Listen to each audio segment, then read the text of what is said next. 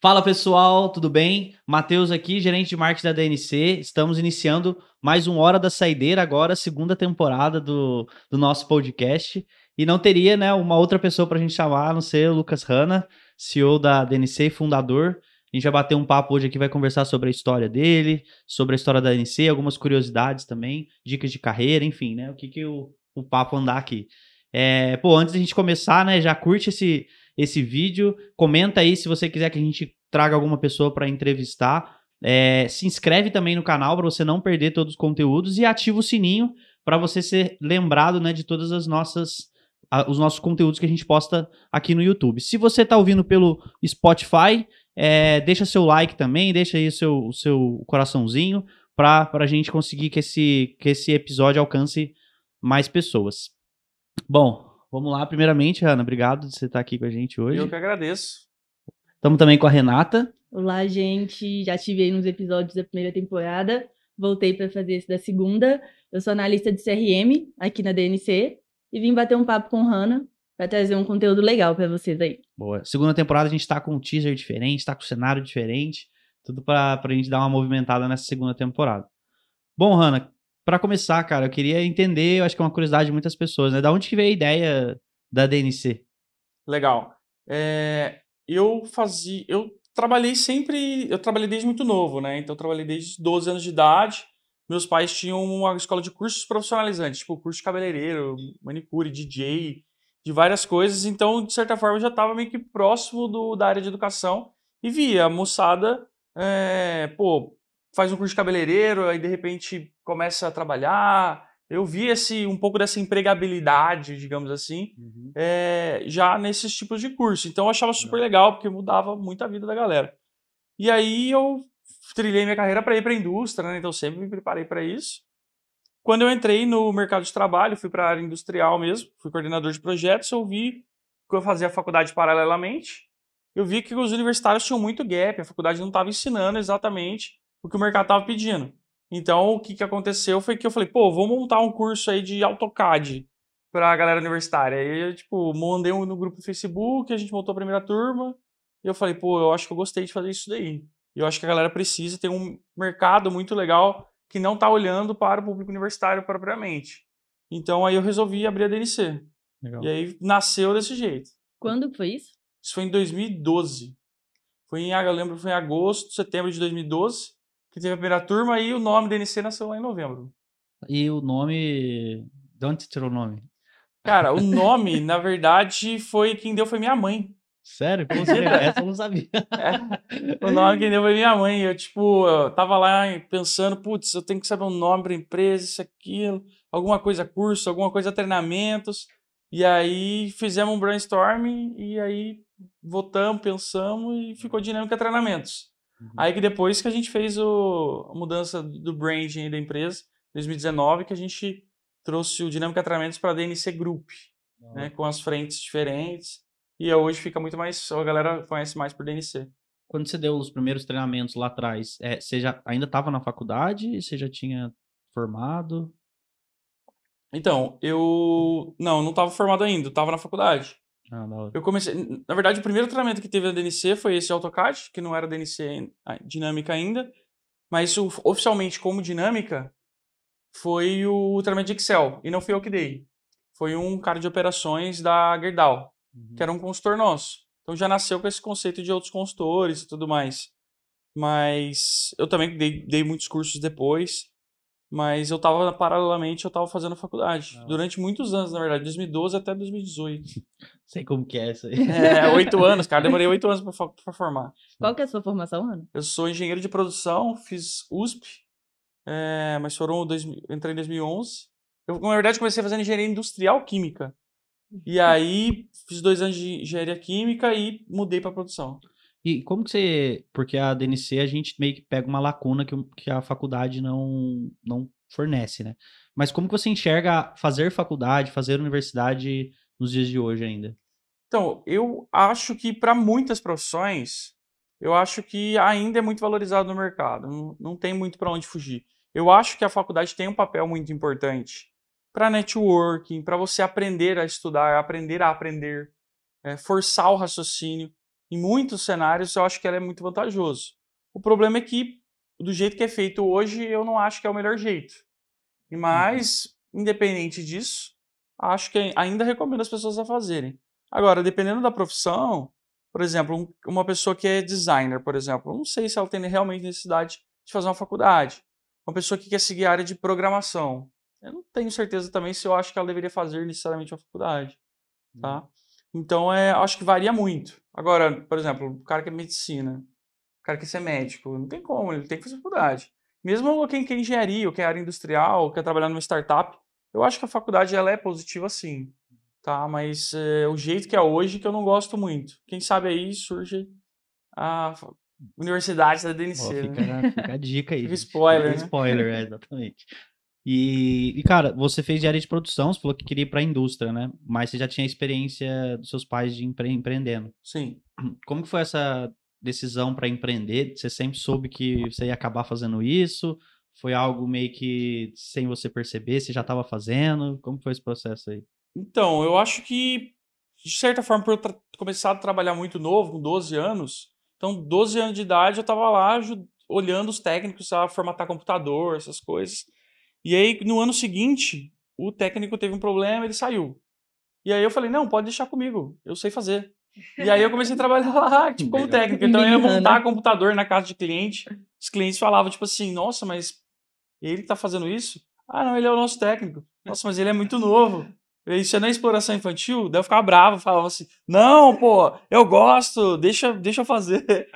É, tava bravo já, né? Eu gostava de fazer porque era diversão, eu gostava de, de aprender. Então, assim, eu acho que de certa forma eu empreendi um pouco com eles, assim, porque eu participei muito do crescimento. Então, em 2009, é, eles, a escola, eles participaram do movimento de virar franquia. Então, eu participei uma parte do projeto desse, da expansão de franquias. Tinham quatro unidades próprias, e aí em 2009 começou a franquear. Então, eu participei de algumas partes de processo de franchising. É, chegou até, até 35 franquias no Brasil. Nossa, então, foi um negócio bem interessante, assim é, de, de fazer junto. Então, acho que esse empreender foi meio que um empreender em conjunto ali com eles. E depois esse lance de fazer o meu próprio foi mais do o que mais me dava tesão, entendeu? Do uhum. da onde eu acreditava que era uma lacuna maior, a dor maior, que gerava mais impacto realmente, do que propriamente dos cursos que eles faziam ou do jeito que eles faziam. Então aí eu resolvi trilhar um caminho próprio. Mas eu acho que sim, eu fui bastante influenciado, assim. Não que. Acho que fluiu muito naturalmente. Não foi de tipo, acho que eu quero ser empreendedor. Não foi isso, né? Uhum. Foi muito de. Fui empreendendo junto. Na hora que eu vi uma oportunidade, fiz um teste e aí dali surgiu, tipo, pô, acho que isso pode ser uma coisa bacana. Mas eu nunca imaginei que, tipo, eu ia largar a fábrica, que eu tava super bem, eu era coordenador de projeto, eu ia largar a fábrica pra ficar só empreendendo. Uhum. Então, no começo, eu achei, ah, fazer uma, vai ser uma coisa que vai ser paralelo. Minha prioridade é ser de gerente, diretor na fábrica. Aí, na hora que você vê, eu falei, cara, eu preciso sair, porque isso aqui é o. Já tá faz envolvido. Muito, você tá muito envolvido, aí você fala, meu, não dá. Entendeu? Da hora, legal. O Matheus comentou algo legal, né? Ele comentou ali do hard work, que é uma palavra que quem conhece a DNC, eu acho que associa muito, muito forte. Para você, o que, que é o hard work, né? Então, eu acho que o hard work é você se dedicar, né? É um alto nível de dedicação e foco. Então, não adianta a gente ficar. É, não está associado a horas trabalhadas necessariamente. Eu acho que isso que a galera confunde muito. Então, eu tem pessoas que trabalham, por exemplo, na DNC, que trabalham o horário de trabalho delas, mas elas estão lá, tipo, se dedicando, suando a camisa, fazendo o negócio acontecer. Então, acho que o hard work é isso, né? Você se dedicar para fazer e cumprir as coisas que têm que ser cumpridas. Eu, por exemplo, é, não, não me considero uma pessoa produtiva. Então, às vezes, eu preciso trabalhar 15 horas para entregar o que muita gente entregaria em 6. Mas aí que tá, eu acho que o hard work do negócio. Então, assim, independentemente das circunstâncias, o nosso foco é entregar, o nosso foco é fazer dar certo.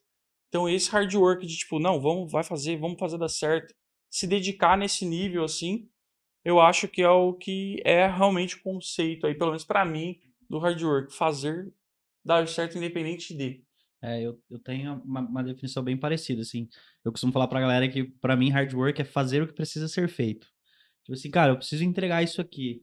eu, eu preciso, eu preciso entregar isso aqui, sabe? Então vou fazer o que eu tiver que fazer para entregar. Pô, às vezes eu vou precisar trabalhar um pouco mais para entregar, vou, mas é, é meio que se preocupar com a entrega, né? Não deixar, pô, isso, eu deixo para fazer isso aqui amanhã, mas qual que é o qual que é a consequência disso? Será que eu consigo entregar hoje de qualquer forma?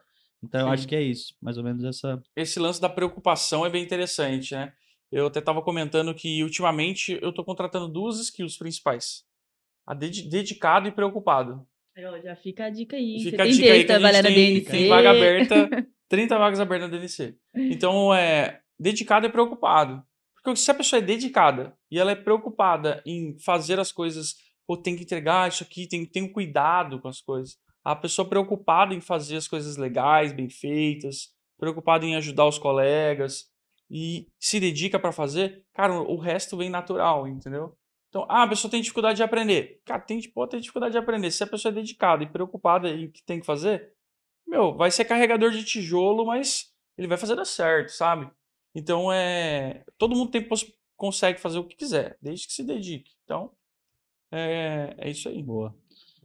Cara, um assunto que eu queria te perguntar, você teve uma experiência no exterior, né? Estudando nos Estados Unidos e tudo mais. E eu acho que é o sonho de muitas pessoas, né? Tem gente que até pensa, pô, dar um, às vezes um break na carreira para ir estudar no exterior, nos Estados Unidos. Como que, você, como que foi a sua experiência e se você recomenda ela para outras pessoas e em que situação? Legal. Então, a primeira experiência que eu tive foi em 2014, que eu fui fazer, que eu fui estudar na Universidade do Tennessee, fazer tipo uma especialização na área de Lean, né, de projetos. É, meu, para mim foi uma experiência incrível. Na verdade, foi uma das melhores experiências que eu tive é, internacionais. Foi o curso de Lean. Você passar um mês lá fazendo um projeto numa empresa americana, é, estudando com um cara que é referência, pessoas de culturas diferentes, para mim foi muito positivo. Pra, porque melhorei meu inglês, meu inglês não era dos melhores, então melhorei meu inglês. Teve desafio do inglês técnico, para você estar tá dentro da empresa fazendo o projeto. É, então, para mim foi uma baita de uma experiência que eu, que eu brinco com a galera assim, ó, você muda muito sua mentalidade de que não é só as coisas daqui, sabe? Então, o primeiro dia, foi até uma situação engraçada. Primeiro dia que eu cheguei lá nos Estados Unidos, eu liguei para minha mãe e falei para ela assim, ó, mãe, o marril do pão dos caras é melhor que o nosso. Porra, como assim, velho? Como uma, o cara, o negócio de amarrar o pão dos caras é melhor. Outra coisa que eu fiquei impressionado foi o negócio da pia deles. Tem um negócio que, tipo assim, é um, tipo um botãozinho que já desentope a pia automático. Tipo assim, é um negócio super simples, sabe? Que a gente não tem aqui e que é novidade. E isso acho que cria uma mentalidade sua, expande mais sua cabeça, sabe? Então, depois que eu fui para lá, acho que teve uma essa expansão assim de possibilidades. E aí eu decidi que eu ia estudar mais vezes para lá. Aí em 2015 fui para Boston, é, estudar, fazer o meu Master Black Belt. Então Boston também é um outro tipo de cidade, uma cidade muito mais tecnológica, né, do que lá no Tennessee. Pô, Boston é MIT e Harvard, né? Então, assim, cara, é. Respira inovação e tudo, uma galera muito louca. E a cidade muito legal, uma cidade tipo São José dos Campos com metrô, sabe? Uma coisa bem legal, sabe? Então. Fácil mobilidade. Fácil mobilidade, super 10, assim. Então, eu recomendo para todo mundo ter uma experiência fora. Independente seja uma coisa super formal, do tipo que eu fiz, de estudar numa faculdade ou fazer um curso específico. Esses são os melhores cenários. Mas se você tiver a oportunidade de mesmo trabalhar como au pair e fazer um intercâmbio, para além que seja para lavar louça lá, meu, isso vai expandir sua cabeça e vai melhorar seu idioma. Então eu recomendo pra caramba. Se você puder fazer isso durante a graduação, eu acho que é um dos melhores momentos, assim.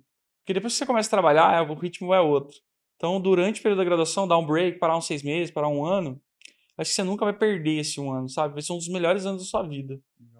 E na perspectiva do tal do MBA, né? Que a galera às vezes vai para o exterior para fazer, ou às vezes até faz no Brasil mesmo. Como que, como que você enxerga isso? Então, MBA, eu tenho uma opinião bem particular. Eu acho que o MBA no Brasil, na verdade, o MBA no Brasil ele não é um Master em Business Administration, né? É, ele não é Master, ou seja, ele não é mestrado. O MBA no Brasil é pós-graduação. Isso pelo MEC, escrito lá no, no descritivo do MEC. Então, essa é a primeira coisa. O MBA nos Estados Unidos é Master. Então, ou seja, é um mestrado. É um título de mestre. Então, essa é a primeira coisa. O MBA no Brasil, lá no passado, foi muito bom, sabe? Então, antigamente, lá no começo tinha até título de mestre. Depois foi mudando. E hoje eu acho que ele perdeu um pouco o foco. E aí virou, comercializou né? de um jeito que ficou muito. Qualquer lugar tem, tudo é MBA. Não faz sentido ter MBA em gestão de projetos? Por exemplo, MBA em gestão de pessoas, MBA em alguma coisa, em marketing. Então, se você traduzir literalmente, fica assim, ó, Master in Business Administration de gestão de projetos. Ué, é Master in Business Administration ou gestão de projetos? Então não existe MBA de alguma coisa. MBA é MBA. MBA é gestão empresarial, estratégia empresarial. É isso, é Business Administration. Então, eu acho que aí já começa a ferrar tudo. Então, no Brasil, eu não colocaria minha mão no fogo por nenhum MBA daqui, tá? Embora eu acho que tem alguns que são razoavelmente aceitáveis, como o Cabral, GV São Paulo, presencial. É, mas, é, agora, fora do Brasil, tem muitos MBAs muito bons, tá? É, tem até o modelo Accelerated MBA, que acho que são oito meses full time, tá? Em algumas faculdades lá. Eu acho que vale a pena sim. conhecia, interessante. É. Tem, eu acho que é uma coisa que vale a pena para você estudar lá, fazer o application mas num momento de carreira também que seja adequado. Hoje você vê pessoas assim, sai da faculdade e quer fazer um MBA. Aí não faz o menor sentido. Né? O MBA é para quem já está mais maturado no mercado, já está 8, 10 anos vezes, no mercado. Não é uma coisa assim, um ano de mercado, vai. Acabou de fazer um estágio, terminou a faculdade, MBA. Não faz o sentido. Não tem nem o que agregar na turma ainda. Está muito no começo de carreira, tá? Então, eu acredito que o MBA vale a pena no exterior, só que no geral é bem caro. Bem caro. Você vai pagar 30, 40 mil dólares por semestre. Tá? É, é. MBA. Então é uma coisa bem puxadinha. Uhum. Boa. E, cara, indo mais agora nesse assunto, né, de, de modelos educacionais e tudo mais, o que, que você enxerga de futuro para a educação, talvez no Brasil e no mundo? O que, que você acha que vai mudar? O que, que você acha que precisa mudar? É, para que lado que você acha que, que as, o que, que vai mudar, assim, de, do que a gente enxerga hoje de modelo educacional? na sua visão, né? Putz, se eu fosse falar tudo que eu acho que realmente vai alterar ou que não tá bom, a gente ia gastar o, o dia inteiro aqui, né? Mas acho que de maneira... Passando alguns, algumas ideias, assim... É, cara, eu acho que falando, começando por graduação, eu acho que a tendência é diminuir o, a, o, a alavanca ativo-passivo, sabe? Esse negócio de você estar sentado só recebendo informação vai mexer um pouco. Eu não acho que aquele lance de que o pessoal coloca aquela foto, né? 1950, foto, cadeirinha, professor, 2022, sei lá o quê, também do mesmo jeito. Eu não acho que esse é o problema, sabe? Eu acho que o problema está muito no, na maneira como, aquilo é constru, como as coisas são construídas. Tá? Então, pode ser todo mundo sentado numa cadeira e um professor na frente? Eu acho que pode, eu acho que não vejo problema nenhum com relação a isso. Só que não dá para ser só passivo. A escola tem que participar, tem que envolver, tem que fazer as coisas acontecerem. Então, acho que o ensino fica mais prático, eu acho que a tecnologia se integra muito mais. Eu acho que ela deixa de ser 100% centralizada. Então, acho que, inclusive, é... o híbrido vai ser um pouco mais bem recebido, sabe? Então, algumas matérias online, paralelo, por exemplo, você pode assistir remoto ou pode assistir presencial. Você tem que ter uma cota pra, de cada um, por exemplo. Eu acho que essas são algumas tendências, mas a tecnologia é super empregada é, para auxiliar o processo de aprendizado. E o modelo em si, ementa, MEC e tudo mais, eu acho que isso vai ser desconstruído nos próximos 10 anos. Eu acho que a tendência está muito mais para uma educação mais focada para o mercado, que tem a ver com o mercado, do que aquelas ementas padrões que não mudam nunca, né? Então, você vai estudar, por exemplo, programação na faculdade, você vai aprender é, uma linguagem antiguíssima, né? De você aprender, tipo, Python, você vai aprender, tipo, exato, né? Tipo, pô, aí é foda. Você aprender umas coisas super mega antigas, sabe? Então, pra que você aprender C? Você aprende Python, entendeu? Por exemplo, sabe? Então, é, aprende JavaScript, né? Então, são coisas desse tipo. Mas, aí falando de maneira geral do mercado de educação, cara, eu acho que tecnologia empregada, híbrido, eu acho que é uma frente fortíssima lifelong learning, as pessoas entenderem que é, lifelong learning barra streaming, né? Então, assim, assim como você assina Netflix, você precisa talvez de uma plataforma que te acopla e, e te auxilie no processo de estudo contínuo. É, eu acho que o metaverso que está vindo aí vai ser um, um change the game. Uhum. Eu acho que vai mudar muito assim a parte educacional. Vai demorar um pouco, eu acho que vai né? demorar um pouco, mas vai vai estar tá muito presente aí. Então, automaticamente, é, realidade virtual vai ser realidade aumentada, vai ser natural aí metaverso, esses universos. É, acho que isso vão ser algumas frentes e tecnologia, que eu falei, tecnologia empregada, híbrido, lifelong learning e o centralizar mais no aprendizado do aluno e no quesito mercado, mais prático também, do que simplesmente uma lista de conteúdos a serem passados. Então, acho que esse é mais ou menos o caminho aí. E voltamos aqui a 10 anos com as previsões do Hannah. Boa. E, cara, uma, uma voltando um pouco da, no assunto de DNC, né? É, a DNC ela teve uma, um crescimento muito grande na pandemia, né? Depois. É, principalmente 2009, 2019 para cá, né? Isso. Sim. É, que, que rolou ali? Qual foi a virada de chave? É, o que, que você acha que ajudou bastante nessa, nesse, no crescimento da, da empresa nesse período, que para a maioria dos negócios não foi tão, tão positiva. Bacana. É, assim, para o mercado de educação, e-commerce, no geral, quando eu falo de educação, mais voltado para quem conseguiu se adaptar para online, não a formal, né? Tipo, ensino médio e graduações. Mas para mercado de curso, profissionalização e tudo mais, especialização, eu acredito que foi, tenha sido bem bom, assim. Ter, houve um crescimento da pandemia, natural. E o e-commerce é a mesma coisa, né? Mas no nosso caso, eu acho que a pandemia ela só gerou uma propulsão do, do, de, de um movimento que já ia acontecer exatamente naquele mesmo ano. né? Entendi, então a gente saiu em 2019 de cursos que a gente dava presencial e chegou, a gente chegou acho que a 17 cidades do Brasil que a gente dava, mas para turmas pequenas, uhum. cursos específicos, extremamente técnicos, para um conceito de pós-graduação no final do dia, né? A formação da DNC, ela nada mais é do que uma praticamente um conceito de pós-graduação, só que a gente não segue critérios do MEC, a gente cria a nossa própria regra. Isso a gente chama de formação, mas é uma pós, né? Então, assim, é... a imersão de projetos, que é o compilado de cursos Greenbelt, Scrum, Power BI, é... Excel, Excel esses, esse compilado, essa integração de conhecimento, montando, formatando de uma maneira com um raciocínio mais estruturado e com um projeto prático, que é um grande diferencial, que atualmente no Brasil só tem a gente, projeto real, a gente. Essa mudança para 2020 já ia ser muito grande. Né? Então a gente já ia acontecer. Aí com a pandemia a gente teve que transformar isso em híbrido, porque ia acontecer presenciais.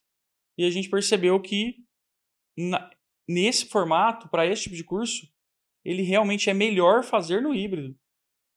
Até melhor fazer no híbrido, porque ficou é, melhor porque tem pessoa do Brasil inteiro. Então, a pessoa de Manaus, gente do Sul, do Rio Grande do Sul, conversando com gente lá de Natal. Então, gente do Brasil inteiro, com ajuda né? muito no desenvolvimento. Você atinge mais pessoas, você integra mais pessoas, você acaba tendo uma dificuldade maior para fazer o projeto, porque fazer projeto à distância é mais difícil do que presencial. Eu acho que isso gerou uma régua mais alta para execução, então foi positivo para os alunos, porque é um desafio maior do que quando eles forem para o trabalho deles.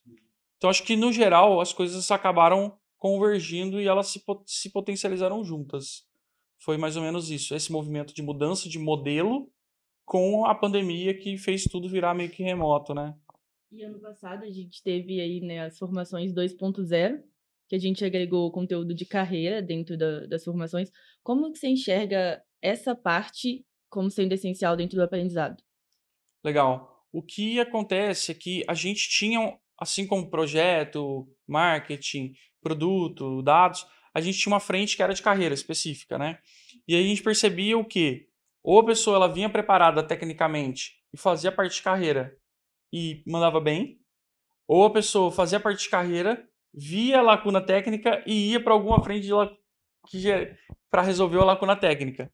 Então, acho que a conclusão assim do nosso time de produto e fazendo uma análise assim do, dos, dos dados de empregabilidade dos alunos que tinham mais resultado, acho que a análise foi meio que assim, todo mundo precisa desse conteúdo, sabe? Todas as frentes técnicas. Então a gente optou por pegar os conteúdos de carreira, que é muito importante entender como que monta uma trilha, como que, como que você formata os seus próximos passos, como que você monta o currículo, como que você faz um, um bom LinkedIn, como que você se vende né, melhor no final do dia. E colocando isso dentro, e além de a parte de apresentação de projetos. Como que eu apresento o report, como que eu me comunico legal. Isso ajuda também o processo seletivo para apresentar em painéis, etc. Mas isso ajuda no dia a dia de trabalho, simplificar, apresentar bem, montar uma linha de raciocínio mais, melhor, mais estruturado, um design melhor, mais simples, mais clean para fazer as coisas. Então, a, essa formação 2.0 ela veio para deixar um pouco mais confortável o curso, né? Porque a gente espaçou mais um pouco, para deixar um pouco mais tranquilo para se fazer. É, e juntando com mais com esses conteúdos também que a gente acredita que sejam essenciais para formar um profissional redondinho, né? Ou seja, juntando a frente de carreira com a frente técnica. Com a frente técnica, exatamente. Cara, eu já vi você se posicionando em alguns momentos falando que às vezes a gente a DNC ela tá indo contra na linha contrária do mercado, né? Eu acho que muito atrelado à nossa metodologia, o que a gente acredita que tem como deve ser a educação, talvez uma forma que a, a galera às vezes deixando tudo muito muito fácil, né, para para as pessoas assim. E aí eu queria que você falasse um, um pouco sobre isso também, porque da mesma forma que a gente está construindo um futuro, talvez a gente esteja construindo na visão que a gente acredita, né? É, como que você enxerga esse, esse ponto, assim? Pô, isso é bem legal, porque eu tava conversando com uma pessoa que ela, tava falando, que ela falou exatamente isso para mim. Pô, vocês estão indo na contramão do que o mercado de educação tá fazendo. Isso. Né? Tipo, pô, vocês têm projeto prático, vocês têm ao vivo, a galera é tudo self-paced, né? Aula online, aperta o botão e tal, nada muito super mega difícil. Vocês estão indo na contramão do mercado. É, pô, por que, que vocês estão fazendo isso? Aí o que eu falei foi: então, na nossa visão, a gente não tá indo na contramão, a gente tá indo na mão certa. Quem tá indo na contramão são eles, né? São as outras pessoas. Então, assim, o que a gente vê de movimento do mercado é tem uma escassez de mão de obra qualificada altíssima, tem empresas desesperadas para contratar certos tipos de profissionais que não encontram de jeito nenhum, pagando fortuna de dinheiro, contratando gente do exterior para trabalhar aqui, não conseguem encontrar. E aí o que acontece é que quando você pega um curso, uma, uma formação, uma forma de. alguma coisa para se especializar no mercado, aquilo é extremamente raso, aquilo não dá bagagem, aquilo te dá um certificado bonito. Monta um curso gostosinho, legalzinho, mas isso não te formata, não te prepara realmente para os desafios do mercado. O dia a dia do mercado é porrada, problema, dor de cabeça, conflito com gente, projeto com dor de cabeça, prazo atrasado, etc. O mercado é assim. E aí a pergunta é: você não quer aprender num simulador de mercado, entendeu? Você iria pilotar avião sem entrar no simulador? Então, esse é um pouco ponto de vista nosso na hora que a gente desenha a forma que a gente pensa na hora de formatar os nossos produtos. A gente pensa no que o mercado está precisando, como o mercado está precisando. O que, que eu espero desse profissional formado nosso? Qual que é o output esperado? O que, que ele precisa saber fazer no dia a dia? A gente não monta a emenda, começa tudo pelo desenvolvimento de produto, né? Nosso desenvolvimento de produto é totalmente diferente deles, do, do, do mercado, porque a galera monta uma lista de coisas a serem aprendidas sobre o tema. O nosso não. A gente faz a reversa, a gente vê Mercado, o que, que o pessoal precisa saber fazer? Ah, precisa saber fazer isso. Ótimo. Para saber fazer isso, ele precisa desse, desse conceito e precisa treinar esse tipo de coisa. E como que se aprende a fazer isso? Tem coisas que se aprende vendo. Tem coisas que você só aprende fazendo e errando. Fazendo e errando. Né? Então é, é diferente de. É, por exemplo, um designer, o cara tem que fazer várias vezes arte para ver se. para fazer errar, fazer errar. O cara que vai fazer anúncio no Facebook, ele tem que fazer campanha, campanha, campanha, até ficar bom acertar. Tem coisas que são assim, sabe? Então, você precisa gerar isso nas pessoas, sabe? Então, meu ponto de vista é que a gente está indo na mão certa. E o pessoal está indo na contramão do mercado. Mas é uma tese nossa. Tem muita gente que acredita. Por isso que a gente está crescendo bastante. Eu, acho que isso é até uma provocação para a galera que busca capacitação, né? Porque às vezes a gente está de olho num título, né? Igual você comentou do MBA, né? Tá de olho num, num título ali do MBA ou de encher o currículo de algumas coisas. Mas eu acho que você tá se enganando, né? Porque na hora que você vai botar a mão na massa para mostrar que realmente aquele conhecimento, você vê que você não consegue aplicar nada daquilo, tem muita dificuldade. Então acho que é uma reflexão até para as pessoas que buscam, né, uma, uma especialização. Às vezes não buscar um ponto no currículo, né, mas buscar realmente o conhecimento que você vai conseguir aplicar ali. Sim, e legitimidade, né? Quem está dando essa aula? Quem vai me ensinar? Então, às vezes eu vejo muita gente ensinando marketing, por exemplo, mas a pessoa não fatura nada, ela não, não, entre, não tem entregabilidade boa. Então, não dá para você estudar e aprender com uma pessoa que não, é, não tem legitimidade para te para poder te entregar isso. Então, aprenda com quem já fez, quem faz. Isso é muito importante. Tem alguma pergunta que você queira fazer? Uma que eu vou tô na sequência. é, é, quem acompanha você no Instagram, né, Hanna, vê que você dá muitas dicas de carreira, você tenta estar sempre ajudando. O que que você vê hoje como maior gap, né? O que que as pessoas mais buscam por ajuda? Qual que são as maiores dúvidas das pessoas assim? Boa. É, isso é interessante porque as maiores dúvidas das pessoas no final do dia não são os maiores problemas delas, de verdade. Interessante, né? Porque as pessoas perguntam muito assim: pô, me dá dica para entrevista, o que, que, eu falo na entrevista, como é que eu arrumo meu currículo, é, como é que funciona a empresa tal, me dá dica para o processo da empresa tal. Mas no final do dia, isso é o menos importante, né? O mais importante é você realmente saber contar o que você fez, saber explicar e o, o saber o que você realmente quer, ter clareza do que você realmente quer. Então, às vezes, você vai conversar com a pessoa, fazer entrevista com a pessoa, a pessoa não sabe exatamente o que, que ela está buscando, como é que é a trilha que ela está desenhando, sabe? Então, a maior dúvida do pessoal está muito relacionada à orientação profissional, no geral, de o que eu faço, para onde eu vou, que área eu vou, isso é bastante dúvida geral, assim, do pessoal. É... E tomada de decisões, sabe? A galera pede bastante opinião sobre, pô, eu tô na... passei na empresa X e na empresa Y, o que, que eu faço, para onde eu vou? É... Tô numa multinacional, vou para uma startup ou não? Tô na área de produto, quero ir para a área de tecnologia, será que faço ou não faço? Então, essas dúvidas, assim, que são mais recorrentes que eu respondo para o pessoal. Então, é Acho que essa parte de você compreender o que você gosta, aonde você contribui mais, quais são os desafios que você gosta de gostaria de estar resolvendo e participando. Acho que esse, no geral, é o que mais você precisa saber, sabe? Ter clareza sobre você barra mercado. É, você falou dessa orientação, né, de, de carreira. E aí é um outro ponto que a DNC tem, né, como muito forte também, que é a nossa empregabilidade que de 180 dias aí a gente bateu 100%, agora está reduzindo para 90%. E é uma coisa que você, eu vejo você dando muita importância, né? A gente está ajudando as pessoas a chegar onde elas querem chegar. Como que, que é valorizado isso dentro da DNC? Como que surgiu essa ideia de, não, a gente tem que ajudar as pessoas? Como que, que foi isso na sua cabeça? Então, antes a gente ajudava muito, via muito o impacto na carreira da galera, mas isso não era algo formal dentro da DNC. Então a gente começou muito, pô, dava um curso de Excel e falava, passava nosso contato e falava, o que você precisar, conta com a gente. e aí foi naturalmente passando por um processo de as pessoas entendem que ser aluno da DNC significa ter um suporte quase que incondicional de orientação, de amizade, de poder contar com a empresa, com a DNC. Então isso foi naturalmente acontecendo. E aí, como a gente está crescendo, isso foi, passou a ser mais profissionalizado.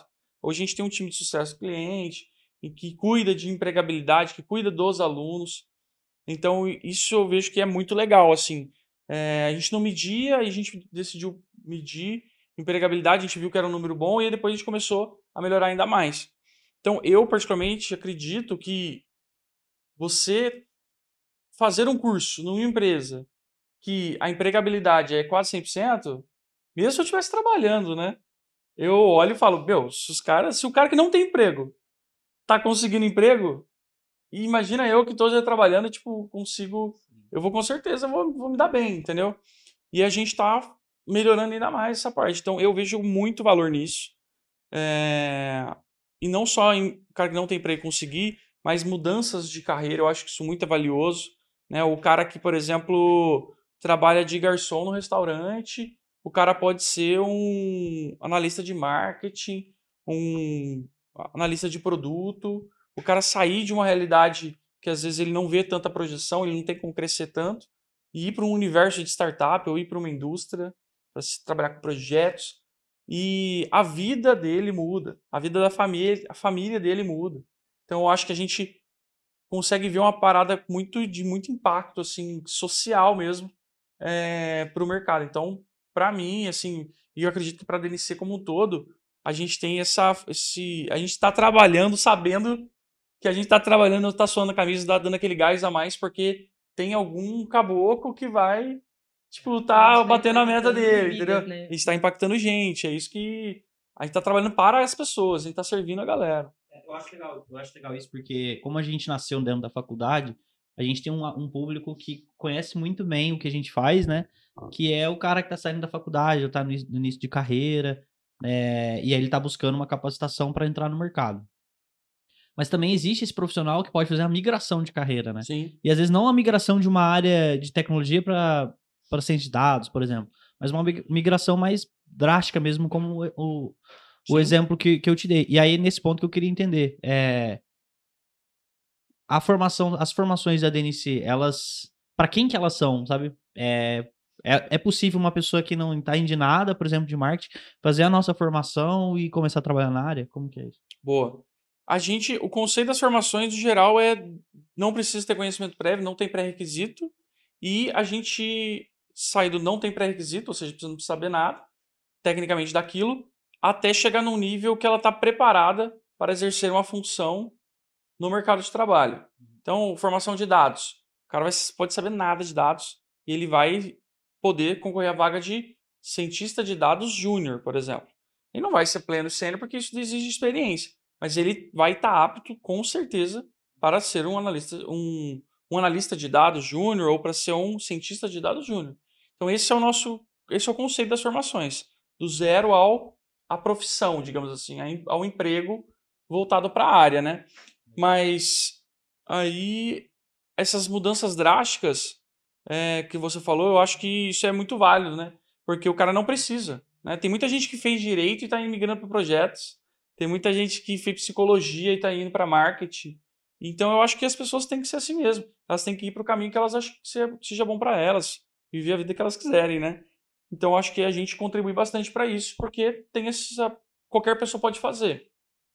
É, do cara que está no meio da graduação, final da graduação, até a pessoa que já está no mercado, já é um coordenador, eu acho que a formação é muito útil.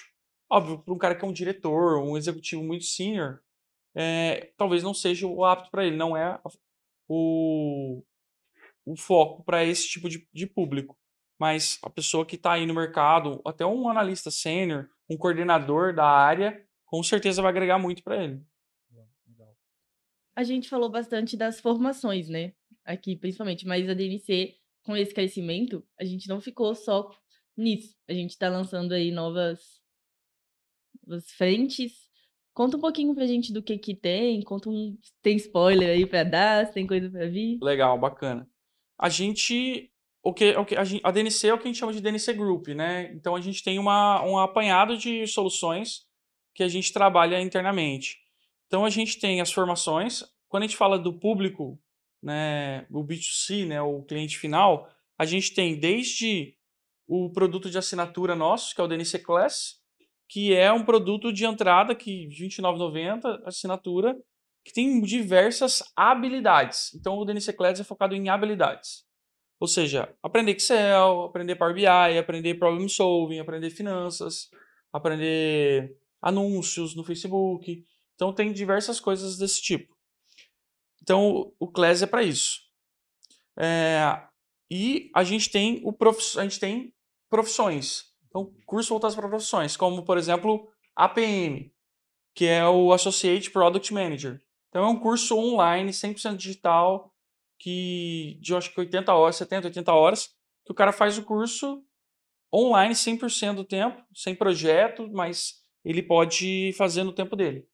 Então é um ticket, um valor um pouco mais alto, mas ainda é bem mais baixo que as formações.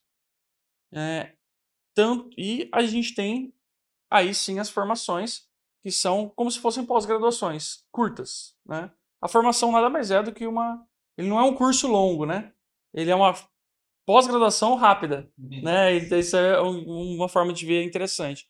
Então ele é como se fosse uma pós-graduação a, a formação. Então você sai do Class, que são habilidades, você tem os, os cursos de profissão, são online, e a formação que é híbrido, tem ao vivo, tem projeto, etc. E tudo isso acontece dentro da plataforma que a gente chama de Roma. O Roma é o ambiente de, de tecnologia, de, de, ensino da DNC é, para os alunos. Então, tudo isso está dentro do Roma. Tem plano de estudo, tem caderno, tem mentoria, tem toda uma, uma inteligência de coeficiente de aprendizado, como é que está indo suas habilidades técnicas, comportamentais, tudo isso dentro do, do, do nosso sistema. E a gente tem a parte mais voltada para empresas, que é a nossa plataforma de, voltada para performance. Né? A gente tem o que a gente chama de PMS, que é Performance Management System. É, o PMS nosso é, é o, o Jump.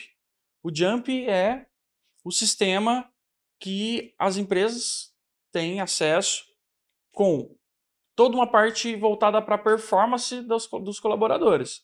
Então, isso entra feedback, entra plano de desenvolvimento individual, PDI, avaliação de desempenho, é, trilha de estudo, onboarding, e tudo isso além de, das trilhas que são customizáveis para as pessoas poderem estudar.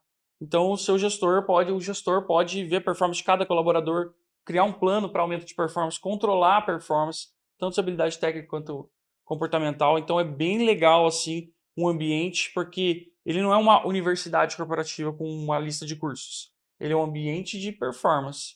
Então tem formações e capacitações e todo o amparo de gestão voltado para a performance de colaboradores.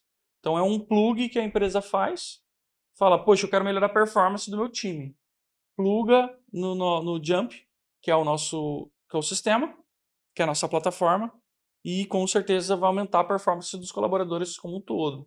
Então é bem legal essa parte cliente final e empresas, né? Show de bola. É, pessoal, a gente está chegando no final do, do papo. Ah. ah. Bom, é, Hanna, eu queria que você, você pudesse deixar um recado final para a galera que está assistindo, o pessoal que está tá aí no mercado de trabalho, quer ter de repente uma, uma carreira é, consolidada, quer se dar bem, quer ser um profissional atraente né, para o mercado. É, você tem algum framework, algum, algum, algumas dicas assim que você acha que fazem parte assim para uma pessoa ter um desenvolvimento, uma carreira bem bem bem feita assim? Legal. É, eu acho que é uma mudança de, de cabeça em alguns aspectos. Uma dica que eu dou para o pessoal é coloque na sua cabeça que você não trabalha para o seu chefe e você também não trabalha para a empresa. Você trabalha, se dedica e faz um excelente trabalho para você, para você se orgulhar, para você ficar contente, para você aprender, para o seu desenvolvimento. Então, para de achar que você está trabalhando. O pessoal fala assim: ah, eu não trabalho um minuto a mais depois do meu horário de trabalho. Tudo bem, mas você está punindo alguém?